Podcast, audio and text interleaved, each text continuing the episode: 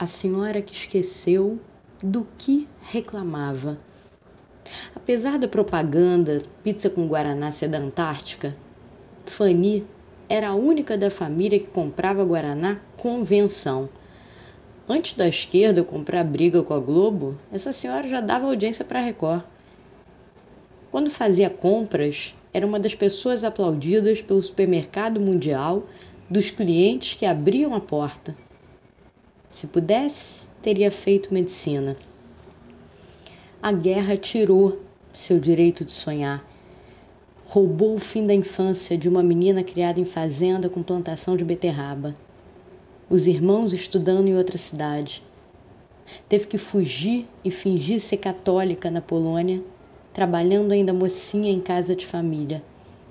Depois escondeu-se na floresta e conseguiu chegar à Alemanha.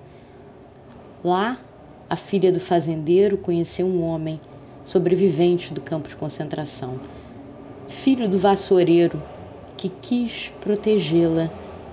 Pediu-lhe em casamento e prometeu dar-lhe um futuro nos Estados Unidos. Mentiu. Graças a essa mentira boa, sou brasileira. O navio veio para o Brasil. Meu avô já tinha gente da família que conseguiu vir antes da guerra. No tempo em que temos vergonha de dizer que somos brasileiros e tantos pensam em rumar para a Europa, essa mulher não quer lembrar de onde veio e é grata ao Brasil. Claro, nas crises financeiras sempre soprava a família, Podíamos estar nos Estados Unidos. Sara foi para lá. Sara é a prima que teve como companhia de infância, que sobreviveu e rumou para a terra de tio Sam. Mesmo não gostando da Polônia, na hora de chorar, chora em polonês. Na de cantar também.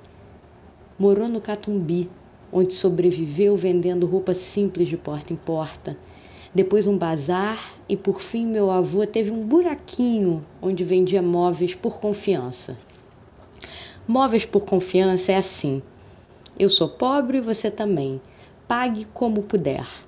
Eu confio em você e você confia em mim.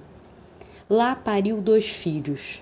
Um meteu as caras e virou médico, o sonho secreto da mãe.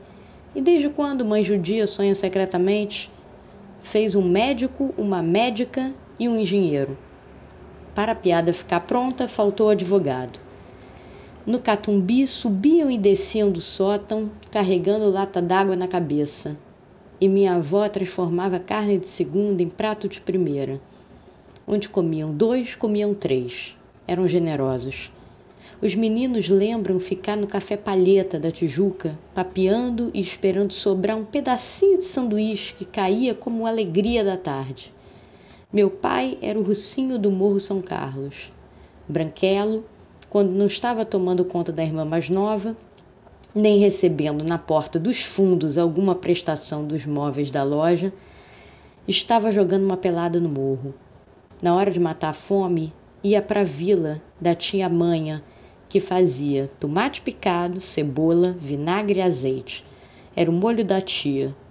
Não era campanha esse molho ele procura em qualquer refeição que faz para achar aquele moleque amado pela tia e pelos moleques de bola. Ali todo mundo era igual. Ele, o russinho judeu branco, jogando bola com meninos do morro, brancos e negros. Todo mundo trocava e era pobre. Meu avô, sobrevivente do Holocausto, poderia ter ficado amargo, mas não era um homem doce. É nele que eu penso quando o ressentimento me procura. Quero essa doçura, vô. Quero essa doçura da bala garoto que você me dava na boca. Meu pai diz que metade dele se foi na sua morte. Diz que eu tenho o olho dele. É onde procura essa metade. Quando falo de paixão, minha avó costuma me dizer: Minha filha, eu casei com quem jurou cuidar de mim. Alguém se habilita a contrariar a avó? Enquanto eu me acho na vida e tenho o luxo de escolher, essa mesma avó foi companheira do marido na sobrevivência. Não conseguiu ser tão doce cobrando a frase com vírgula e datas do livro de história decorada de cada filho. Não adiantava a resposta pela metade. Princesa Isabel. Tinha que ser igualzinho estava no livro. Em 1888, Princesa Isabel. E ai de quem não seguisse a risca. Mas os filhos foram jovens. E enquanto não chegavam em casa, ela virava à noite tecendo quadros. Era isso mesmo. Ela costurava imagens que viravam quadros. Prefiro minha avó ao abapuru na minha coleção. Isso já na Princesinha do Mar. Nunca esqueceram das dificuldades passadas e todo mundo era do mesmo tamanho. O porteiro do prédio, seu Francisco, era um amigo, como Guita, que trabalhava na casa e aprendeu a cozinhar com minha avó. Minha avó é uma mulher de casamentos. A moça que fazia faxina após a morte do meu avô, a nossa Elzinha, já é uma senhora. As duas se acompanharam nos filhos e netos. Coitada da Elzinha, diz que é um mistério a arrumação da cama da minha avó. Até pouco tempo, ela tinha na ponta da língua uma reclamação. Todo mundo já sabia. Na psicologia de boteco, não precisava chegar longe. Queria porque queria a presença dos filhos que cresceram e foram aumentar a família. O tempo passou, a reclamação continuou e aumentou quando precisou de acompanhantes. Onde estavam seus filhos? Estavam ali, mas ela queria mais e continuou a reclamar até o momento em que começou a esquecer as coisas, os lugares, o que tinha comido ontem, mas ainda lembrava de chorar e cantar na sua língua mãe. Algo aconteceu que essa senhora já não lembrava do que reclamar. Aos 90, é uma senhora cheia de história dentro. Alguém que me ensinou que sou amada, que tenho orgulho de ser parecida com ela até na reclamação e no toque mas esqueceu do que reclamava.